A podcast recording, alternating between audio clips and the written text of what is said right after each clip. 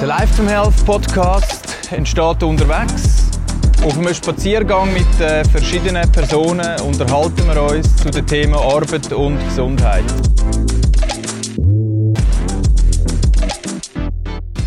Ich freue mich, meinen Gast zu begrüßen im Podcast von Lifetime Health. Es ist ein spezieller Gast, der mich heute begleitet auf dem Spaziergang. Es ist der Patrick Weibel. Er ist BGM-Leiter von GOP. Wir kennen uns, glaube ich, schon knapp 20 Jahre. Ja. Patrick, äh, wir haben im Zusammenhang mit im Arbeitsintegrationsprogramm zusammen geschafft. Ähm, du bist dann lang bei der CSS-Versicherung und jetzt bist du BGM-Leiter von GOP. Ähm, wie wird man BGM-Leiter von GOP? Ja, das war nicht ein Masterplan. Das hat sich so ein bisschen konstellativ ergeben, weil äh, CSS hat das äh, Portfolio, also das Firmenkundenportfolio verkauft an eine andere Versicherung. Und ich habe dann ähm, ja, mich müssen oder dürfen beruflich neu orientieren. Und dann habe ich äh, schon Kontakt gehabt mit Coop und habe gewusst, dass sie das BGM ein bisschen äh, sag ich mal, systematisieren und professionalisieren. Und dann sind wir so miteinander ins Gespräch und ja, bin ich bei Coop gelandet. Okay, also das ist eine spannende Entwicklung, auch wenn ich äh, eben zurückdenke. Äh, in diesem Arbeitsintegrationsprogramm haben wir mit Langzeitarbeitslosen zu tun gehabt. Ähm, du bist eben nachher weiter zur CSS-Versicherung. Was, was hat dich jetzt in den, all diesen Jahren so ein bisschen angetrieben oder was war deine Motivation gewesen? Jetzt in diesem Bereich, also mal im größeren Gesundheitsbereich tätig zu sein? Ja gut, ich würde sagen, wenn ich ein bisschen schaue, was ich so alles immer gemacht habe, dann ist es eigentlich immer stark so ein bisschen um die Frage gegangen, äh, Mensch im Kontext Arbeit. Ähm, hat auch ein bisschen mit meiner Berufsbiografie zu tun. Ich komme ursprünglich eigentlich aus, ich war Sozialarbeiter, dann noch Psychologie studiert und habe dann eben auch in verschiedenen sozialen Einrichtungen, sozialen Versicherungen, sozialen Sicherungswerk, Sozialhilfe mit Jugendlichen, nachher Sozialversicherungen, Krankentaggeld. Und es geht eigentlich immer um ähnliche Fragestellungen, natürlich dann aus einer anderen Perspektive. Und jetzt ist es einfach so ein bisschen aus Sicht des Arbeitgebers natürlich, oder? Wie gehen wir mit ähnlichen Themen um, wie wir dazu mal eben bei den Chancen mit Langzeitarbeitslosen, mit gesundheitlichen Problemen. Geht es jetzt natürlich darum, was macht ein grosser Arbeitgeber mit rund oder mit über 50'000 Mitarbeitern in der Schweiz? Ähm, wie gehen wir das Thema Gesundheit an? Und ähm, ähm, hast du aus diesem Projekt aus mit den Langzeitarbeitslosen etwas mitgenommen, das du jetzt kannst brauchen kannst? also gerade jetzt in deiner neuen Tätigkeit bei GOP? Ja, ich will so sagen, der Arbeitgeber hat ja noch die Möglichkeit, also die Leute, die da sind, die haben ja noch einen Arbeitsplatz, oder? Und die sind noch eigentlich besser sozial integriert. Ähm, mit Langzeitarbeitslosen, das ist, glaube ich, eine schwierige Klientengruppe gewesen, weil die sind zum Teil natürlich auch schon viele Jahre arbeitslos gewesen, die haben gesundheitliche Probleme gehabt, also mehrfach Problematik.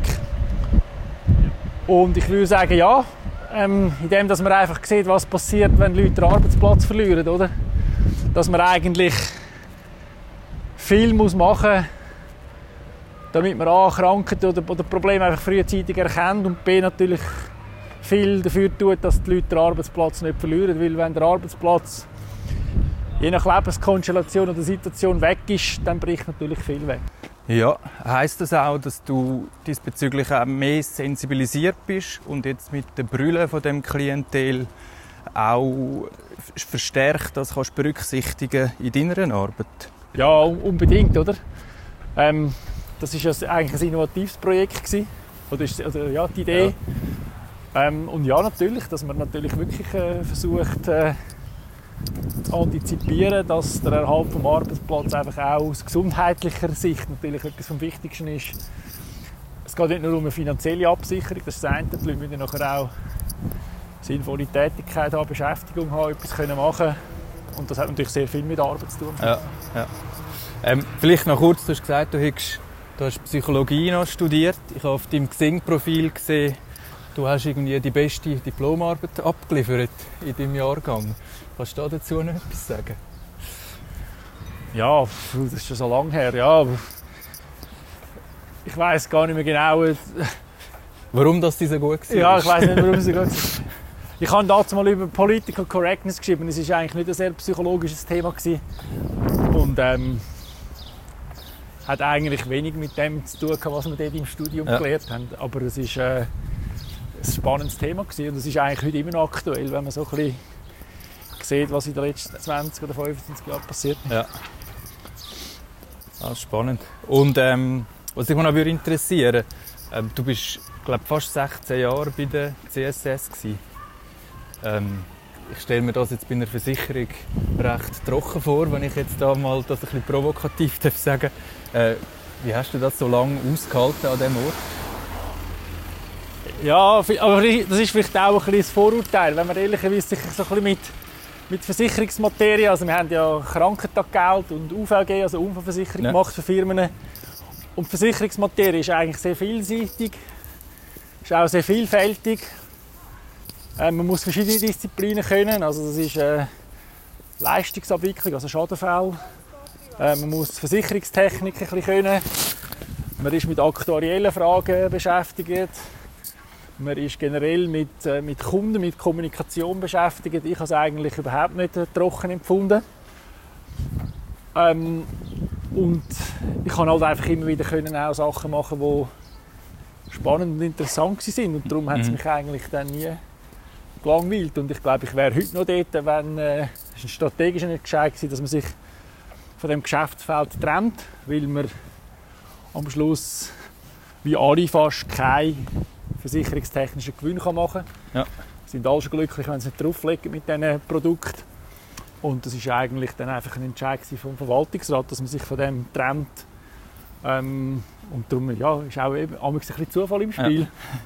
Aber es zieht sich so ein bisschen durch, dass du gerne Sachen auch neu entwickeln und so konzipieren, oder? Oder ein bisschen, ein bisschen innovativ, innovativ sein. Ja, ob, ob es so innovativ ist, weiß ich jetzt nicht. Ich bin vielleicht mehr so in der Geburtshelfer, dass, dass man... Äh, dass man vielleicht gewisse Sachen aufgleist. Und ja, das stimmt schon. Ich tue eigentlich gerne Sachen so entwickeln.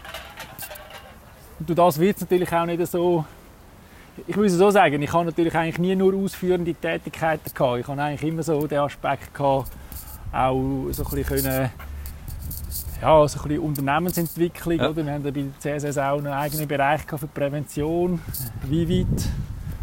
Ähm, und das hat natürlich auch immer wieder die Möglichkeit für neue Geschäfts, äh, Geschäftsmodelle zu entwickeln. Jawohl, okay. Und jetzt bist du, äh, wie gesagt, äh, schnell warten da. Ähm, jetzt bist du Leiter BGM. Jetzt ist BGM ja so ein, äh, ein Begriff, betriebliches Gesundheitsmanagement, wo einerseits wo man verschieden verstehen kann, wo auch verschieden verstanden wird. Ähm, ich würde jetzt mal so ein bisschen provokativ fragen, braucht Betrieb betriebliches Gesundheitsmanagement? Ich würde sagen, jein.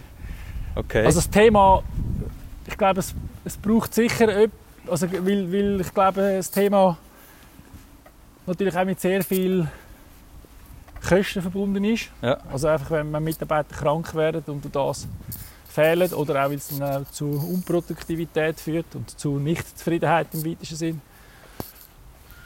Ein BGM im klassischen Sinn, wo ich will sagen, wo äh, quasi wie ein eigener grosser Bereich wird, braucht es nicht, meiner Meinung nach, nein. Aber also ich, ich versuche intern immer jetzt ein bisschen zu vermitteln, Gesundheit ist kein Thema, das man eigentlich nur verwalten sollte, mhm. sondern wo man sollte versuchen inhaltlich ein bisschen zu gestalten.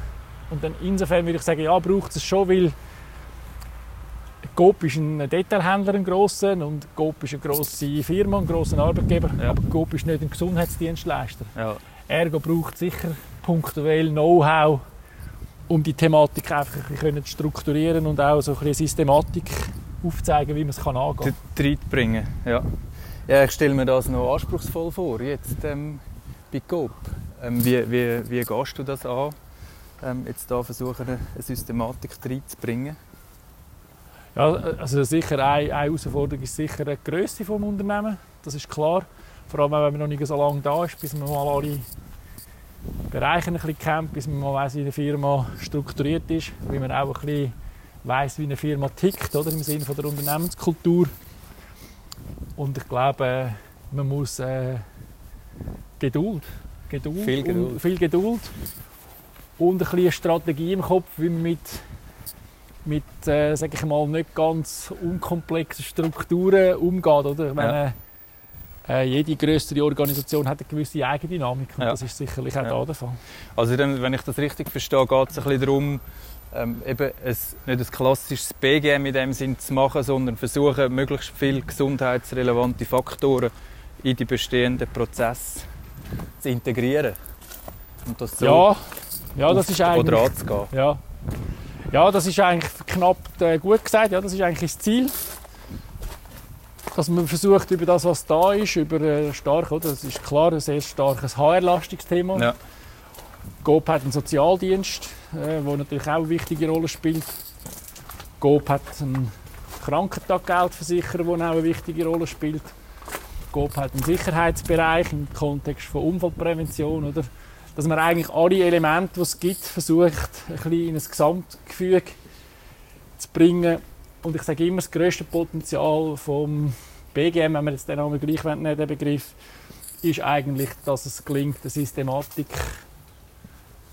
ähm, zu etablieren. Also das Potenzial ist eigentlich die Systematik. Oder? Ja. Je- Je systematischer du es machst, desto, desto mehr schaut am Schluss eigentlich dann auch fürs Unternehmen raus.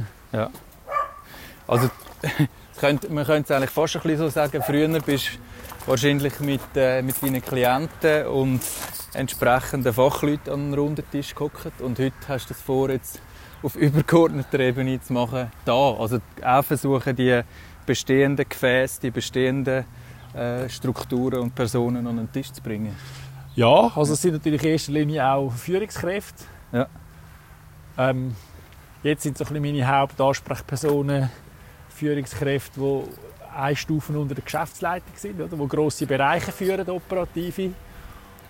Und dort geht es natürlich mal darum, ein bisschen aufzuzeigen, was BGM kann, nicht Ja. kann, wie ich es mir vorstellen kann. Oder? Aber natürlich nicht im Sinne von, dass ich es vorgebe, sondern mehr so, dass man es muss in einem grossen Teil auch, auch zusammen entwickeln. Und das Ja. macht es natürlich auch spannend, oder? Weil es ist ja nicht etwas, wo ich einfach sage, das ist das Lehrbuch und so kann man es machen. Sondern es geht wirklich darum, dass man mit den, mit den Kernpersonen, mit den Schlüsselpersonen, mit den Key Stakeholder, wenn man es ein bisschen will, anders sagen, dass man die an den Tisch bringt und dass man zusammen anfängt, äh, das äh, entwickeln. Und wir machen das natürlich stark auch so ein bisschen mit, mit Regionen oder Pilotversuche in Regionen, Ja. um nachher auch ein bisschen ausrollen dann auf grössere Einheiten. Ja. Also ich denke, da ist es sicher auch wichtig, eine gemeinsame ähm, Sprache entwickeln oder, fürs, fürs ganze Thema, dass man so ein bisschen das Gleiche ähm, darunter versteht. Und ähm, was man ja auch weiss, BGM ist vor allem dann erfolgreich, wenn man auch die entsprechenden Führungspersonen und das Commitment auch hat von, äh, aus diesem Bereich. Oder? Ja, absolut, ja. Ja, es ist ein bisschen wie eine, ja, das ist ein bisschen so, wie du sagst, das ist ein bisschen wie eine Sprachlehre zusammen. Ja. Ähm, weniger im Sinne von Fachchinesisch, ich glaube, das ist nicht das Ziel, sondern mehr so ein bisschen darum, dass man auch unter gewissen Begrifflichkeit und, und gewissen Themen ein bisschen anfängt, das Gleiche verstehen. Ja. Oder zum Beispiel, also einfach, um ein konkretes Beispiel machen, dann kann man das gut aufzeigen. Wenn wir vielleicht da durchlaufen. Ja. Das ist auch der Wind ein bisschen weniger. Ja. Sorry. dass man, äh, dass man äh, so ein bisschen anfängt, begrifflich Sachen voneinander abzukle- also abzutrennen, oder? So ein bisschen genau werden, was ist Absentismus, was ist Präsentismus. Dass man kann, lernt auch ein bisschen unterscheiden. Oder? Oftmals liegt es auch daran, dass man gewisse Themen einfach zu wenig differenziert. Was aber auch ein Stück weit verständlich ist, weil operative Einheiten natürlich sich nicht tagtäglich um die gesundheitsrelevanten Themen Ja. kümmern, sondern ich mache ein Beispiel. Oder? In der Logistik zum Beispiel, die, denen ihren Auftrag ist, Logistik operativ umzusetzen. Und wir müssen ein bisschen aufzeigen von HR, wie man eigentlich dann das Thema kann sinnvoll strukturieren Sinnvoll strukturieren und sicher auch, was es schlussendlich bringt, oder? Ja, Also wie das äh, kann Wirkung erzielen, weil es ist wahrscheinlich gerade für Schlüsselpersonen ein wichtiges Argument, um zu sagen, mal, das tun wir unterstützen. Ja. Siehst du das auch so? Ja, absolut. Also ich meine, wenn man am Schluss nicht klar aufzeigen kann, äh, was ein konkreter Nutzen ist und wie man das kann so ein bisschen mit Wirkungsnachweisen äh, darstellen, ja, wenn du das nicht kannst, dann hast du eigentlich verloren. Ja. Und das ist sicher auch, also das ist generell, das, das weisst du ja, das ist eine generelle Herausforderung bei BGM. wie kann man äh, diese Themen einfach auch ein Stück weit ein bisschen wie sichtbar machen? Das kann qualitativ sein, aber auch quantitativ. Ja. Aber es lange nicht, um einfach zu sagen, BGM ist eine gute Sache und BGM machen wir, weil wir es einfach überzeugt sind. Das braucht es auch, also ja. das Grundcommitment braucht es. Aber am Schluss des Tages geht es auch einfach auch darum, dass man einen ökonomischen Nutzen äh, zeigen und äh, Gesundheit und Arbeitszufriedenheit, Motivation, Commitment, Fluktuation, das hängt alles irgendwie miteinander zusammen. Oder? Und, ja. Ähm, ja, dort ein bisschen Systematik reinzubringen, das ist eigentlich die Aufgabe. Und eben, um es wahrscheinlich schlussendlich wirksam zu machen, braucht es ja auch Basis. Also jetzt mal ähm, auch ein bisschen provokativ gefragt, wie merkt ein Mitarbeiter beispielsweise in der Logistik, dass es ein BGM gibt Coop? Wie wird das spürbar? Sagen wir jetzt mal an der Basis. Ja, ich, ich finde ehrlich das ist nicht das Ziel, dass er merkt, dass es BGM gibt, sondern... Äh, oder dass er unterstützt wird vielleicht, oder dass er genau, oder wird. Ja, ja, das Ziel müsste eigentlich sein, wenn er sagt, Coop ist ein guter Arbeitgeber, Coop schaut gut und Coop hat gute und engagierte Leute und Führungskräfte. Wenn er das sagt, dann ist eigentlich das Ziel erreicht. Mhm. Er muss nicht sagen, Coop hat das betriebliches Gesundheitsmanagement, sondern das betriebliche Gesundheitsmanagement ist meiner Meinung nach ein Mittel Hinter zum Zweck. Genau, ist ein ja. Mittel zum Zweck. Ja. Und ist im Hintergrund und wirkt sekundär. Oder? Also so ein bisschen ja. über Bande spielen. Ähm, das wäre eigentlich das Ziel dann ähm, ja, was der Mitarbeiter sieht. Okay. Und äh, ja, in dem Sinne auch, dass er kann sagen kann, ich gehe gerne arbeiten jeden Tag. Das ist wahrscheinlich dann schlussendlich auch ein Ziel, oder? Ja, ich glaube, das ist klar, oder? Alles, was man gerne macht, machen wir in der Regel gut. Und was man gut macht, machen wir in der Regel gern.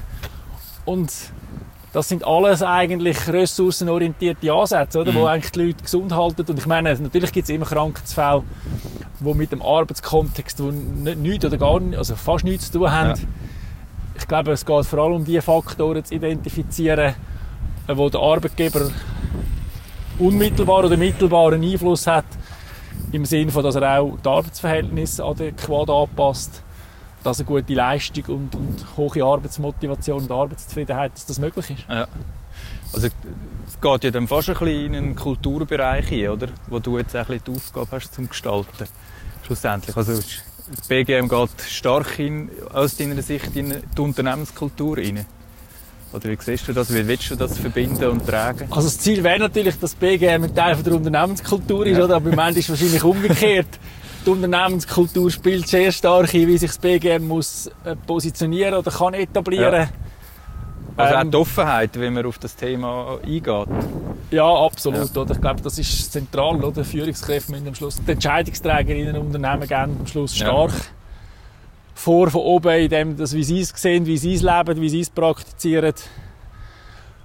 Und, und äh, wenn man dort äh, nicht auch äh, so ein bisschen eben eine Einheitlichkeit und so ein Commitment anbringt, ich glaube, das ist überall ja, gleich. Das hat ja. mit Coop nicht viel zu tun. Das ist bei allen größeren Arbeitgebern so. Dass, ja das treibt natürlich stark auf das Thema Unternehmenskultur. Ja. Und ich denke, etwas Wichtiges wird dann sicher auch sein, das ähm, habe ich auch schon vielfach festgestellt in meiner Arbeit, dass, dass man eigentlich unter Gesundheit ähm, je nachdem ganz etwas Unterschiedliches ähm, äh, auch versteht. Und ähm, es nimmt mich jetzt ein Wunder, was, was verstehst du persönlich unter dem Begriff Gesundheit?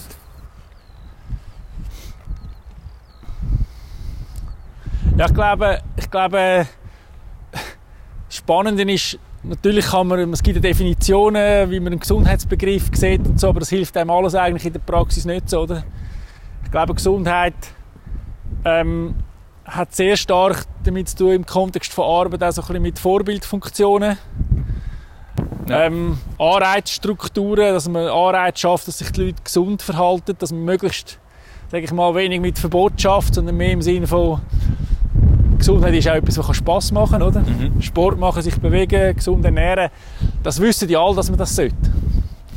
Ähm, ich glaube, wie über das bringt man es nicht an, sondern es geht eigentlich wirklich darum, dass man sagt, Gesundheit ist etwas, wo man einen Gestaltungsspielraum hat, den man kann beeinflussen kann. Aber ich glaube auch, dass es darum geht, dass man nicht unbedingt anfängt, so ein bisschen äh, ideologisch und doktrinär äh, argumentieren. Ja. Dann fällt es irgendwie auch, gerade im Kontext Farbe, oder? Der Arbeitgeber ist Arbeitgeber. Aber er ist nicht allein verantwortlich für das, was... was und nochmal, äh, die Leute haben auch ein Privatleben, die Leute haben auch äh, ähm, einen persönlichen Bezug, Einstellungen, Meinungen.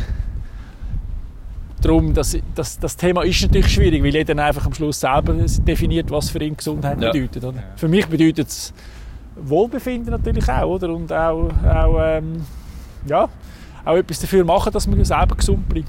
Ja. Ja, wir kommen so langsam zum Schluss von unserer Runde. Wir haben jetzt gerade gemeinsam den Begriff von der Gesundheit ein bisschen genauer angeschaut. Jetzt nimmt sich noch Wunder, wie sieht denn das bei dir persönlich aus? Wie ladest du deine Batterien auf? Ja, auch angesichts, dass du sicher eine herausfordernde Tätigkeit hast und äh, dementsprechend auch musst schauen, dass du äh, gesund bleibst. Wie machst du das? Ja, ich versuche einigermaßen mich vernünftig zu ernähren. Ich treibe relativ viel und, und regelmäßig Sport. Ähm, ja, und, einfach neben dem Arbeiten einen, einen Ausgleich haben, der einem zufrieden macht. Sachen machen, die man gerne macht. Draussen sein. Ich bin gerne viel draussen. Ja. Ich hocke den ganzen Tag am PC. Ich bin jetzt jemand, der nicht daheim noch wahnsinnig viel vor dem PC sitzt, zum Beispiel, weil ich dann einfach so ein den Ausgleich brauche. Ähm, ich lese gerne, ich spiele ein Instrument noch. Solche Sachen. Ich glaube, das ist auch das Interessante. Man kann ganz viele Sachen machen und darum hat jeder auch Möglichkeiten. Oder? Und darum glaube ich, man muss viel mehr versuchen, ressourcenorientiert vorzugehen weniger vielleicht sich fokussieren, was ist nicht gut und was macht einem krank oder was stresst einem, das auch. Aber, aber die Leute, die einen guten Ausgleich haben und die, glaube ich, ähm, noch viele andere Interessen haben, ich glaube, das ist ein wesentlicher Faktor, um gesund und fit zu bleiben. Ja. Das führt uns dann auch wieder zu den Langzeitarbeitslosen zurück, Ja. wo wir eigentlich sehr früh gemerkt haben, dass man eigentlich die Ressourcen muss anzapfen ähm, ja, zum, zum können die Stärken aufzeigen und dort auch wieder Selbstvertrauen holen, oder? Ja, ich glaube, das ist etwas, wo du weil du vorhin noch gefragt hast, oder? Ich glaube, das ist etwas, was man von dort extrem gut gesehen hat, oder? Dort sind ja viele eigentlich in einer recht schwierigen Lage gewesen. Ja. Und zum Teil haben ja Erfolg stattgefunden bei Leuten, wo ich gedacht habe, das wird extrem schwierig. Und zum Teil haben die die meisten Erfolg gehabt, die sich selber am meisten zutraut haben und nicht die, die objektiv oder subjektiv, also ja, die, die objektiv die grösste Problematik hatten, das ist nicht einmal der entscheidendste Faktor gewesen, sondern mehr subjektive Zutrauen, selber Sachen wieder können positiv zu verändern. Und das ist dort, finde ich, in diesem Pro Programm mit den Langzeitarbeitslosen extrem eindrücklich gewesen. Also du meinst auch das Fördern von der Selbstwirksamkeit und der Erwartung, eben, dass wenn ich etwas anpacke, dass es auch ähm, gut kommt. Ja, absolut. Ja. Ja, jetzt noch zum Abschluss. Was ist dein Geheimtipp, zum längerfristig gesund bleiben? Ja, in dem Sinne einen Geheimtipp gibt es glaube ich nicht. Ich glaube, seine Neigungen und Interessen pflegen und ähm, das, was man gerne macht, ähm, stärken auch. Ja, Wirklich mehr, mehr ressourcenorientiert und weniger sich auf das konzentrieren, was schwierig ist. Ich würde sagen, Faktoren identifizieren, die man beeinflussen kann und sich weniger irgendwie von negativen Einstellungen leiten lassen. Ich glaube, das ist es wahrscheinlich am Schluss. Das heisst, äh, kurz zusammengefasst, das verändern, was man kann verändern kann und ähm, das andere lernen zu akzeptieren. Ja,